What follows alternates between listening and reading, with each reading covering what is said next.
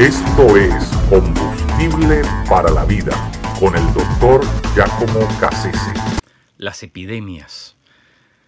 Las epidemias han sido responsables a lo largo de la historia humana eh, del deceso de civilizaciones enteras. Parece increíble que eh, organismos tan pequeños, bacterias, virus, eh, puedan destruir al ser humano que es inmensamente más grande y más inteligente. Eh, estos ah, flagelos patógenos eh, tienen la capacidad, eh, además de ser muy mortíferos, tienen la capacidad de, reproducirse de forma impresionante y, de, tienen una capacidad de adaptabilidad de subsistencia ante condiciones muy improbables que por lo tanto esta cepa de microorganismos llegan a convertirse sin duda en el ejército más peligroso sobre la faz de la Tierra. Eh, en la Edad Media era muy común ver eh, pueblos, aldeas enteras ah, bajo fuego, eh, precisamente porque era el único método que se conocía para paliar esas plagas, pestes que abatían a la Edad Media de forma, de forma muy, muy terrífica. Eh, eh, incluso se sabe que en tiempos del Imperio Romano, más o menos para el 180 después de Cristo, eh, el emperador Marco Aurelio vio cómo su gente más cercana, sus asesores, dignatarios políticos, gente prominente de la sociedad romana fueron eh, cayendo uno, a, uno tras otro hasta que finalmente el propio emperador Marco Aurelio eh, sucumbió ante esta epidemia. Eh, luego, en el siglo VI, hubo una peste a la que se le llamó la, peste de Justiniano, en, ¿verdad? en memoria del emperador.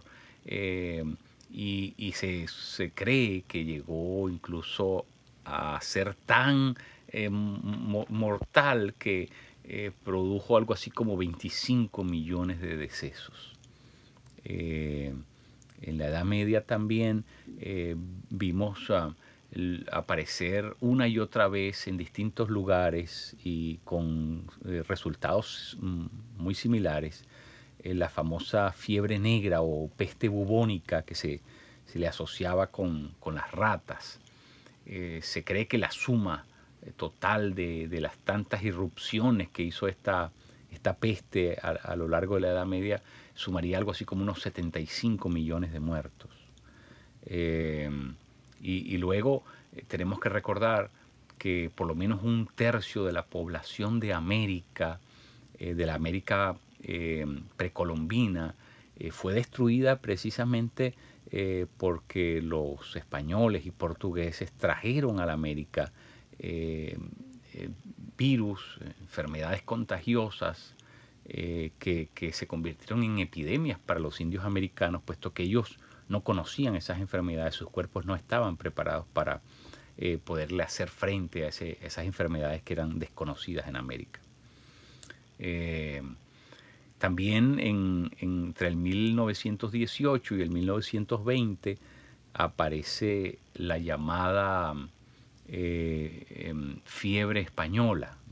Parece que de española no tenía nada, pero ese es el nombre con, el cual se le acuñó en la historia universal eh, esta fiebre, fiebre amarilla o, eh, española, era responsable, fue responsable entre, entre esos años 1918 y 1920 por matar más personas que las que murieron en la suma total de la Primera Guerra Mundial. Es decir, se supone que eh, se cree que murieron aproximadamente entre 50 y 100 millones de personas como producto de aquella, de aquella peste, de aquella epidemia eh, global. Eh, y, bueno, y, tenemos, tenemos ahora el famoso coronavirus, ¿verdad? Que ya matado más de un millón de, habitantes. La, la, epidemia, digamos la pandemia más bien, más grande, en la historia del mundo, la, tiene, la, ha traído la viruela, eh, que se cree que ha matado más de 300 millones de habitantes. Y luego el sarampión, que se presume que ha matado unos 200 millones de habitantes de seres humanos. Eh, es decir, las epidemias han matado mucho más gente que las que han matado la suma total de las guerras del mundo. Es una cosa impresionante, insólita. Pero yo pienso que la epidemia más grande de todas, la más terrible, es la epidemia que produce la apatía. Cuando la iglesia cae bajo ese flagelo de la apatía, eh, la iglesia se queda atollada, ya no puede avanzar, ya no puede visionar más las cosas, ya no puede, eh, ya, pierde su fervor, eh, su mística, su militancia, su capacidad de poder responder ante retos y, y crisis. eso fue lo que asoló, ¿verdad?, a grandes continentes que alguna vez fueron cristianos y que luego bueno, no se conoció nunca más de la presencia de la iglesia en ella. No fue la persecución, fue la apatía. La apatía es mm, todavía más, más ah, fuerte, más difícil de, combatir, eh, más letal, podríamos decir. Así que em, es un, es un ah, virus que realmente ha calado por muchos años dentro de la iglesia.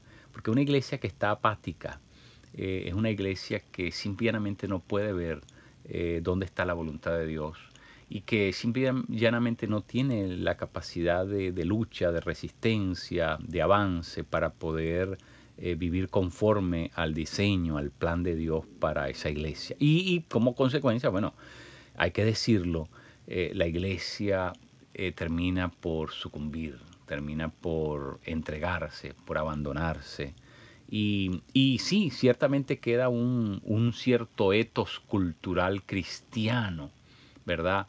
Que está permeado tal vez en la cultura de ciertos países, pero cuando miramos bien al fondo, realmente la apatía ha acabado con todo, porque esa, ese establishment, ese status quo, eh, que ha formado el cristianismo cultural dista mucho de ser lo que realmente es y está llamada a ser la iglesia de Cristo.